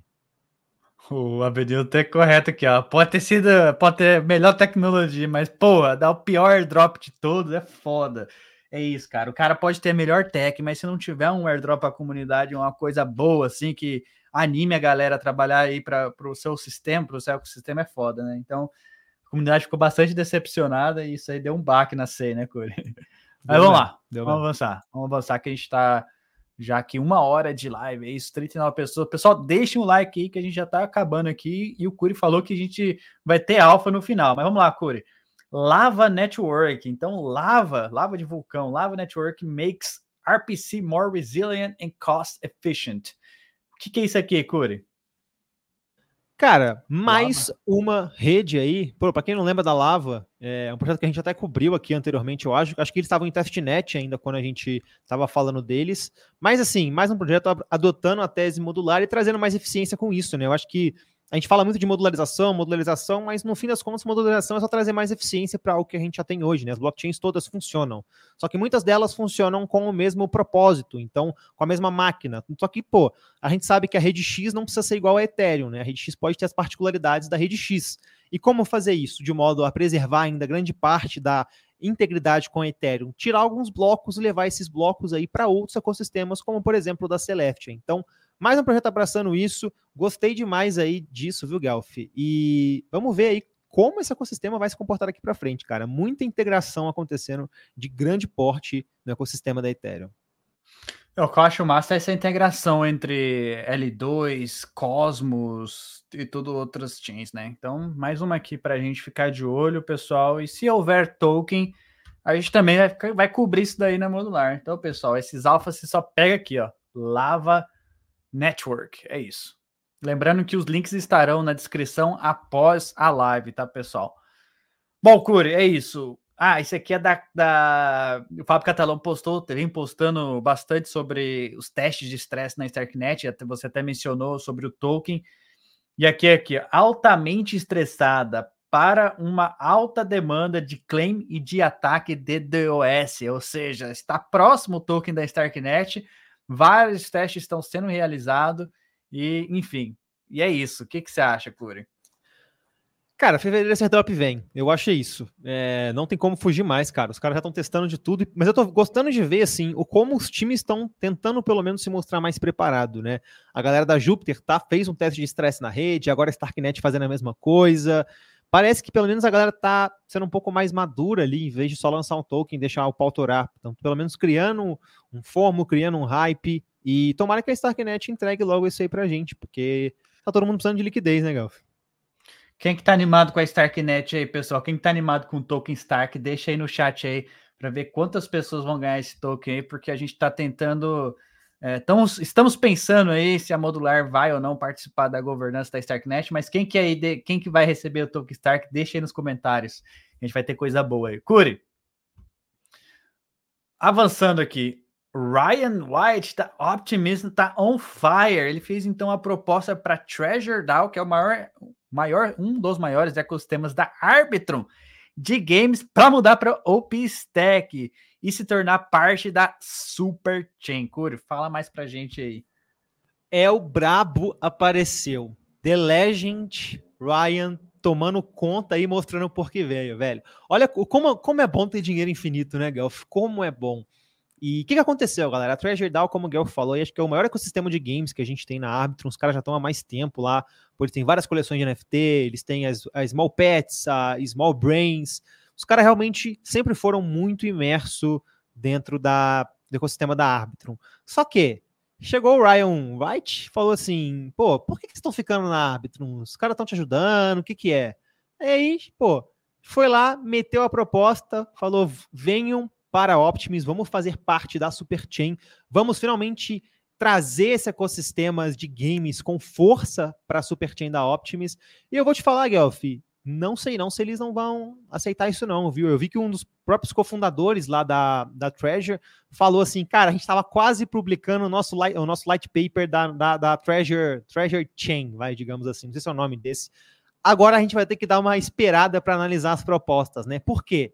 Porque a Optimus não tá falando isso só para, ah, e vem para cá que a gente vai te ajudar. Não, lógico que não, né? Os caras vão dar dinheiro, vão ter incentivo, até porque as redes têm dinheiro quase é. sobrando aí, né? Então, vem para cá uma... pra vocês ganhar alguns milhões, né, Corey? Exatamente, né? E quem não quer uma proposta dessa no ouvido, né, Guelph? Diz para mim, ainda mais embasada pelo próprio Ryan, que como a gente tá falando aqui, é um cara muito respeitado no ecossistema como um todo, velho.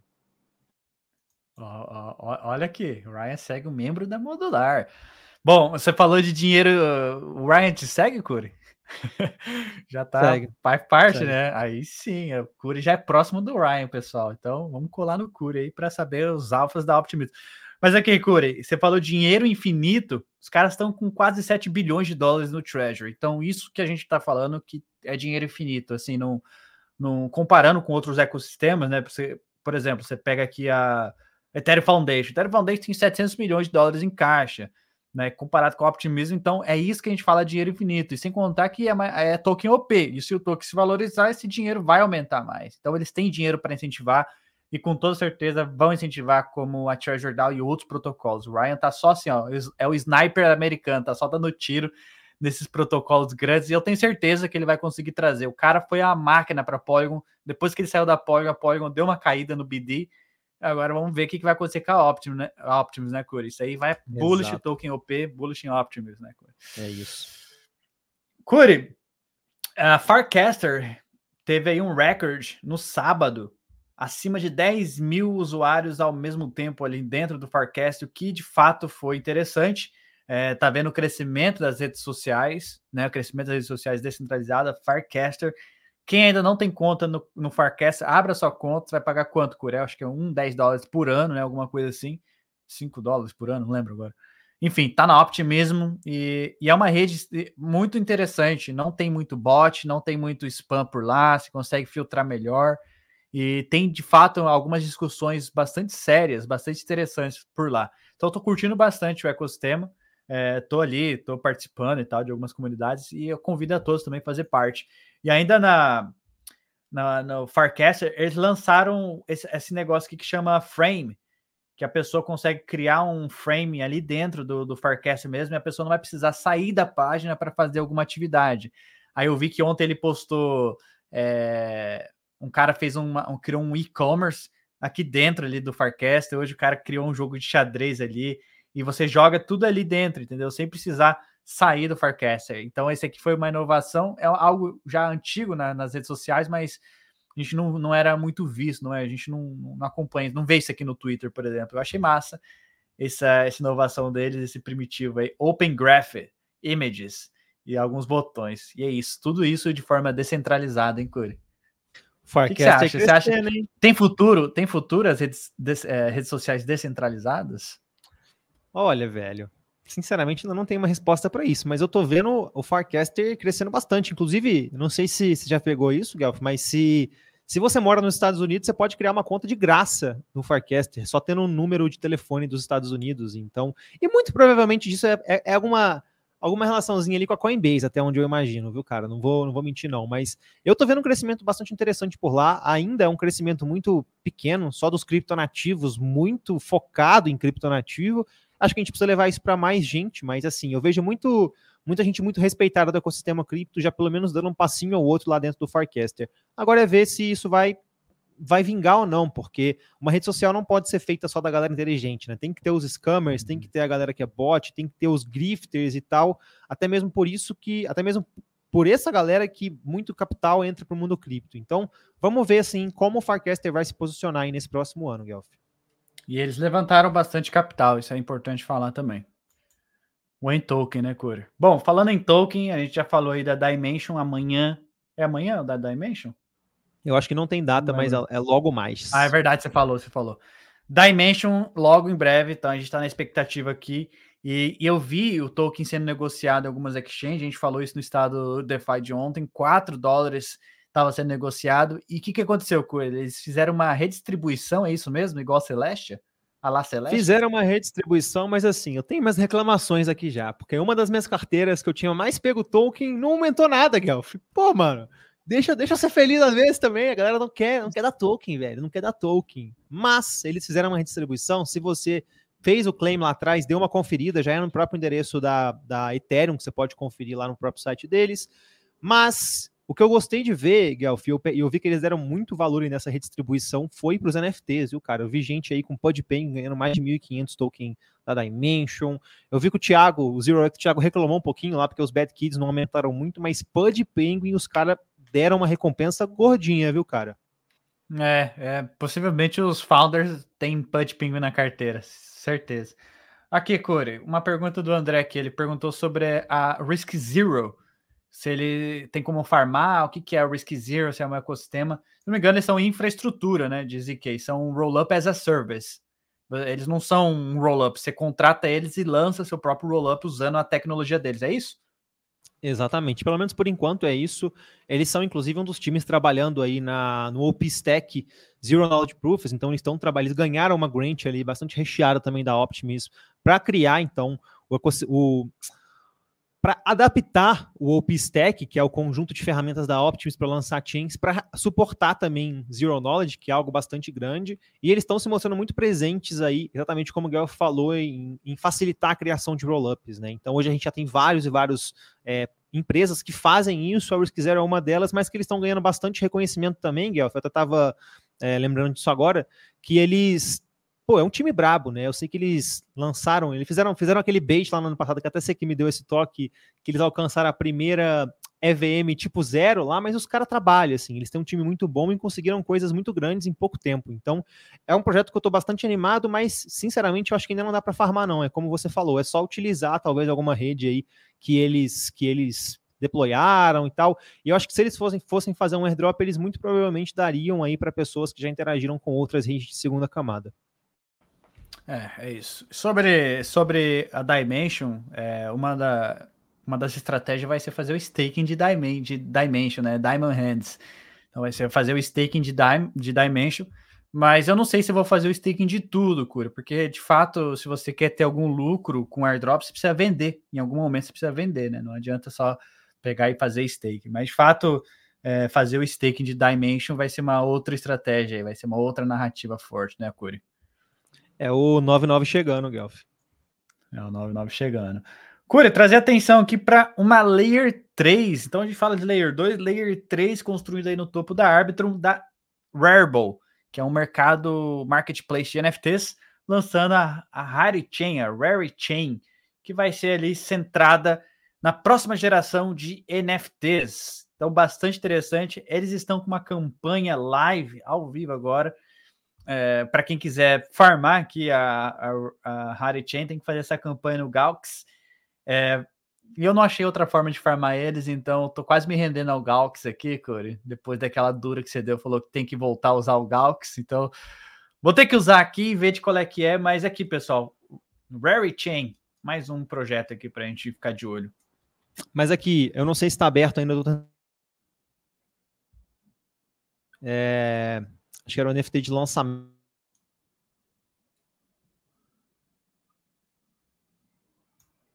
Core, eu acho que você deu uma travada aí. Ainda não. Voltei? Voltou, voltou, voltou. Voltei? É, pô, não sei que, onde eu parei, vou falar de novo então. Eles. Ah, não, já, já acabou. Eles fizeram um mint de um, de um NFT, acabou hoje é, pela tarde. A gente teve quase duas, 12 mil pessoas lá, mas era um NFTzinho que eu peguei ali na emoção, viu, Guelph? Eu não, acho que não vai ter muita utilidade, não. Mas é mais um projeto para a gente farmar. E lembrando que a Rarible é um marketplace aí de NFTs, não é de hoje, né, Guelph? Eles já estão aí bastante é. tempo. É. Quem sabe eles não estão seguindo aí um pouquinho do que a Zora vai fazer. Eu, eu e... comprei um NFT pela, pela. Foi um dos meus primeiros NFTs, sei lá, aquela loucura de 2021. É, eu comprei pela Rarible. Então, se eles recompensarem quem usou a Rarible lá atrás, um token da, da Rarity Chain, vai ser interessante. interessante. É Mas de, de, qualquer forma, eu vou fazer aqui a campanha na Galx. Gastar meu tempo, meu precioso tempo com isso aqui. Oh, o problema da Galx. O problema da Galaxy para mim é que pô, eu, eu, faço uma campanha e depois eu clico ali na, na página inicial e vou ver as outras campanhas que tem lá eu desisto, mano. É muita campanha de airdrop dos projetos, velho que dá até, até coceira, assim, você vê, é muita coisa, cara, rolando. É, você vai, você entra, tipo, é um buraco, parece um buraco negro ali de tanta coisa que tem, e quanto mais fundo, mais cracudo é, né? Então você fica, é foda. Bom, Curi, é, Outlayer, então Outlayer lançou seu token, nós pegamos aí carteiras pessoais. Por que, que eu trouxe Outlayer? Porque eles são um projeto de fato interessante, né, Curi? Eles estão lançando três AVS na Eigen, usando a Eigenlayer, e eles vão permitir é, é, mais um projeto de roll-up as a service, porque pelo que eu entendi, vai ser um competidor aí da, da Caldeira, Gelato, mas eles vão permitir o lançamento de novos roll-ups usando já a Eigenlayer como restake, como camada de segurança. E eles vão ter três AVS, então um projeto bastante interessante. E aí o que acontece, Corey? O token deu aquela, né? Deixa eu colocar aqui por mais sete dias. O token deu aquela disparada depois do, do airdrop, né? Então, o que, que dá para entender? Que, pô, daqui para frente os próximos, os airdrops estão, a tendência é eles subirem de preço. A gente está tendo aí amanhã vai ter o Júpiter, tem alguns outros. Aí eu achei isso aqui interessante. E de fato, depois que passou essa, o hype do airdrop, aí eu fui pesquisar a fundo o projeto e eu fiquei bullish com, com Outlayer. Achei um projeto bem interessante, bastante estruturado, uma arquitetura foda e tem formas de monetizar, enfim. Achei bacana demais o projeto, falar pra galera ficar de olho aí. E ele já subiu 50% dos últimos sete dias. E aí, é, o, o, problema de vender o token logo depois do airdrop é que parece que tá tudo subindo, né, velho? Tava vendo aqui até o token Manta, tá batendo a casa dos 3,50, chegou a quase beirar 4 esses últimos dias aí. Então a gente tá vendo esse, igual você falou, é lucro bom, é lucro no bolso, mas tá difícil assim, eu me convencer a vender os tokens por causa dessas, dessas questões aí. De qualquer modo, eu também acho que, igual você falou, é um projeto bastante interessante para manter no radar aí, até mesmo porque eles vão liberar ainda airdrop para quem tem staking de TIA. Não sei os critérios, não sabemos quando vai ser é. isso, mas eles já falaram que vão fazer. Então, pelo menos acompanhar por isso, a gente tem que acompanhar. É isso, é isso.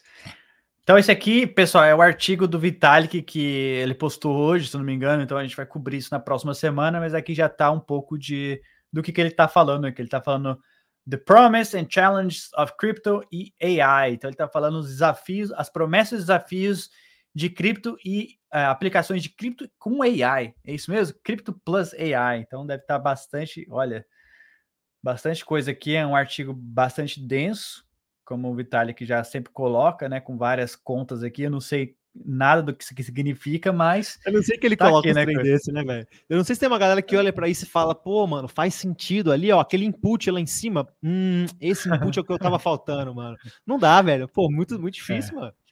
É, não, mas tem aqui uma. Dá para você. Enfim, dá para entender bastante. Eu acho que tem que ler umas três vezes para entender de fato.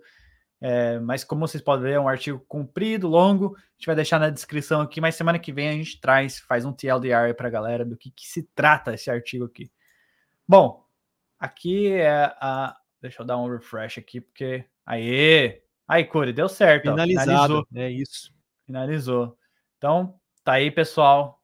Deu certo o EIP 4844 na Sepolia. Isso daqui é extremamente bullish. A gente vai ver depois o report final de como foi mesmo. E a gente vai trazer isso próximo, provavelmente na próxima semana. E depois daqui, duas semanas testando aqui, vai ser Roleski e depois Mainnet. Então tem chance de ser no Ethereum Denver, hein, Curi? Pô, tem imagina. Pô, vai ser legal comemorar junto lá isso, hein? fazer é, mais uma transação, entregar mais um dinheiro para a rede, né? Junto de amigo. Rafa Melo falou: ó, vende 50, 50, segue o baile, sem arrependimento e olha para frente sempre. É isso. Curi, cadê o alfa final? Cadê? Me manda aí para eu trazer para galera. Não, pô, já pode falar que eu vou falar aqui para galera, só para quem tá ao vivo, hein? Só para quem tá ouvindo nós aqui, porque a gente bateu os 35 que eu, que eu falei lá. Batemos aí a casa dos 41 likes, então obrigado, galera. E o alfa é, se preparem aí Pô, vamos trazer o um meme antes então, né, Gelf? Olha que meme genial. Olha que meme deu... incrível. Curi deu, o Curi deu um, um o Curi deu um puta é, fome aí na galera. Vai ser o, como é que é o nome daquele cara? Para, para, para, para. Daqui a pouco a gente fala o alfa. Vamos falar o meme então, Curi. Que, que meme é esse aqui? Velho, é, eu achei muito bom esse meme hoje, eu tava vendo lá no, lá no X, cara, e o Guiriba também até me mandou isso depois. Mano, muito bom, velho. A, a, como a, o ecossistema tem percepções de redes diferentes, né? Então, pô, eu achei engraçado demais. A Polygon ali, que a gente estava até comentando agora há pouco, toda a Medrosta era amedrontada, a Base ali, como o Sr. Smithers dos Simpsons, todo arrumadinho, todo certo, a Optimus mais feliz lá. Gostei demais de ver essa representação e também de outros ecossistemas. E o que eu achei mais engraçado foi o, o cara do quadrinhos rabugento ali como Ethereum, mano. Eu achei muito bom isso velho. Dei risada demais. ai, ai, Cardano, bom, Cardano, Mr. Burns, caralho. É, massa, pô, a Tron ali atrás também, toda perdida, Litecoin, Tesos, porra, muito bom, velho. Harmony, essa, eu nem sabia que existia Harmony ainda, mas tá aqui, Harmony. Eu tenho que dar risada Boa, às vezes é também, eu tenho que dar risada. João, João Clever, lembrou, João Clever, João Cury, João Cury, é isso mesmo, João Clever. Parou, parou, parou, parou. Vai, Cury, fala o alfa aí pra galera, senão até eu tô curioso. Boa, galera, se preparem aí que tudo está indicando que em março estaremos pousando no Rio de Janeiro aí para fazer alguns eventos da Modular lá. Estamos acertando aí com alguns projetos parceiros e etc, mas já temos a confirmação de que pelo menos estaremos junto com a Scroll lá no Rio de Janeiro, alguns dias antes ou alguns dias depois, ou durante também o IF Samba. Então se preparem aí para ir para o Rio, para encontrar o time da Modular lá. Tudo, tudo correr bem, a gente vai estar, tá, inclusive, mais de um dia lá, agitando a comunidade, fazendo coisas diferentes. Estamos bastante animados aí, mas se puderem, já incluem no plano aí Rio de Janeiro em março ali, junto com o pessoal do IF Samba, fazendo um evento para a comunidade. E eu ouvi dizer que vai ser irado, velho. Não é por nada não, mas vai ser irado. A última último evento da Modular, a Modular deu uma passagem de avião na campanha nos dele. O que, que, será que a Modular vai aprontar dessa vez aí? Nem eu tô sabendo aqui, galera. Tô especulando, é igual é igual o M-Coin isso aí. O que, que vai acontecer esse ano? Qual vai ser é, qual vai ser o presente da Modular para a comunidade? O que, que a gente vai fazer aí? Eu ainda não sei, mas tamo aí, né, Curi? É isso. Então já se preparem, organizem as coisas, façam as malas. Aterrissamos no Rio de Janeiro aí pós. If Denver, pós If Latam também, que eu e Gabi estaremos por lá. Inclusive, eu tenho até um outro alfa, mas esse aqui não vou, fazer, não vou trazer hoje, não, Gabi. Semana que vem a gente traz esse alfa aí sobre o If Latam. Hoje a gente fica, então, com o evento no Rio de Janeiro. Se preparem aí para ir para o Rio, para colar com a gente, para trocar ideia, bater papo, pegar merch. E não só com a gente, viu, Guelph? Vamos ter é também gente da própria Scroll que vai vir para o Brasil. Aí a gente está vendo até talvez uma das cofundadoras da Scroll vir para cá, a Sandy. Então, se tiverem oportunidade, a gente sempre fala aqui bastante na Modular da importância que é ir nos eventos presenciais. Se puderem, apareçam, conversam, conversem com a gente. A gente quer fazer algo realmente para a galera. Estamos ainda fechando alguns últimos detalhes. Aguardem mais novidades lá no nosso X. Mas, contudo, entretanto, todavia, fiquem de olho, porque vai ser vaga limitada. A gente também tem que fazer o evento ali acontecer, então não percam tempo, uma vez que vocês aí virem os ingressos rolando, já corram por lá, se, inter, se, se interem. Vai ser open bar, open bar, open food, tudo isso também, ou ainda não dá para falar isso? Ah, isso ainda estamos estamos vendo, estamos vendo, estamos vendo, estamos negociando. ah, boa. Então, é, só respondendo aqui o Vitor, que ele perguntou sobre o Denkun Fork, tá aqui, ó, foi feito aqui na Cepolha, a gente falou aqui agora em pouco, deu certo. Agora tem que ficar aqui por mais duas semanas para depois fizer, fazer o mesmo na Roleiski. E depois e... Mainnet. O Bruno também jogou uma pergunta aí, When Floripa. Bruno, já já. Já já vai rolar também. A gente não esqueceu aí de Floripa. Não é Floripa, não, porra. É, Fló é Flórida. Flórida? Flórida? Aí você pesou demais pra mim, pô. Aí você foi muito longe. Na Flórida, Wayne Disney. Na Flórida? Wayne Disney. Wayne Disney. Disney. Pior que nem a Permission está sendo mais lá, Guelph, para falar que dá para fazer um evento lá na Flórida. Olha, é, não, Bruno, gente, cola, gente... cola em Denver com nós, que na Flórida tá difícil, cara. Tá foda, Flórida. Ninguém quer fazer nada por lá. Mas aqui, só o Bitcoin Day, né? Aqui, é... o que, que é esse QR Code aqui em cima aqui, Corey? Boa, boa. Porra, novidade pra galera aqui também, galera. Modular agora tem então seu primeiro parceiro aqui do ecossistema Estamos fechamos aí com a galera da Rejuve, que é um projeto aí lá da Singularity, um projeto Lara Cardano. E, pô, feliz demais aí de ver essa parceria acontecendo, ver a Modular crescendo cada vez mais. Para quem não conhece aí, só escanear o QR Code da Rejuve ou só entrar em rejuve.ai. É um projeto que trabalha muito a intersecção assim de saúde, cripto e blockchain. Eles querem realmente estudar a saúde humana e de alguma forma interagir e de alguma forma entregar é, melhores genomas, melhores vitalidade para as pessoas. Então, Confiram aí o projeto rejuve.ai, o QR Code está aparecendo na tela para vocês aí também, parceiro aqui do canal da Modular e vocês também vão aprender um pouco mais aí sobre a Rejuve nesses próximos tempos. A gente vai trazer aqui cada vez mais coisas sobre eles também. Muito obrigado galera da Rejuve aí por ter confiado na gente, o grande Deb também aí por ter ajudado a gente nessa parceria. E é isso, galera. Se a gente pode pedir uma coisa para vocês, queria que vocês dessem uma olhada no site e se interem sobre o projeto, conheçam. E é aquilo que a gente sempre fala, né, Guelph? Explorar o Web3 nunca nunca é ruim, cara. Pelo contrário, você vai é. aprender muito, conhecer projeto novo e às vezes até cair de paraquedas num ecossistema que você não estava é, entusiasmado e se envolvido antes e você pode acabar gostando. Então, conheça. Nem tudo é airdrop, aí. né? Nem tudo é airdrop. Tem algo, tem projetos é que fogem um pouco da especulação financeira, como a Rejuve, mas vale a pena. Os caras. O papai Vitale que gosta de longevidade também. Né? É, é isso aí. então é isso, pessoal. Dê uma conferida aí, como o Curi falou, o QR Code está na tela. Também tem, a gente publicou uma thread lá no Twitter, para quem segue a Modular. Mas é isso, galera. É, lembrando também, tem uma outra lembrança que tem que fazer todo episódio. Aqui, ó. É, nada que a gente falou aqui foi recomendação de investimento, então faça a sua, próxima, a sua própria pesquisa sempre. É, deixa o like e se inscreva. Não vai depois brigar com a gente se você ficou com seu tia travado lá. É, é problema de vocês, faça aí A gente também fica, né, Gal? O pior de tudo é que a gente também passa pelos perrengues que vocês passam, galera. Então, é, tá é todo é, mundo perrengue. Junto, Galera, mesmo perrengue, falta de liquidez, é dia travado, é hyperment loss, todo mundo tem esses problemas, então façam sempre as suas próprias pesquisas. E é isso, pessoal. Voltamos, que Curi? Quinta-feira tem almoço de na quinta-feira. O que, que vai ter quinta? Tem Space quinta? Quinta talvez amanhã, Space, amanhã, mas tem, amanhã, amanhã tem um artigo bravo. Amanhã tem artigo.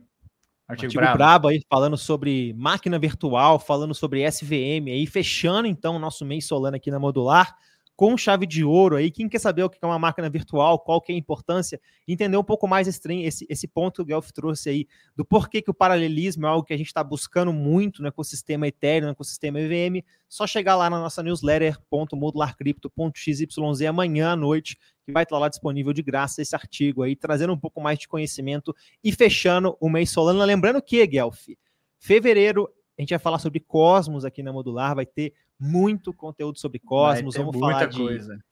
De, das IBC Chains, vai ter coisa pra caramba, então já se preparem aí, já cria a carteira lá na Cosmos para degenerar também depois, que a gente vai trazer protocolo, degeneração e também, é claro, particularidades da rede aí em todo o mês de fevereiro. É isso, Galfeira?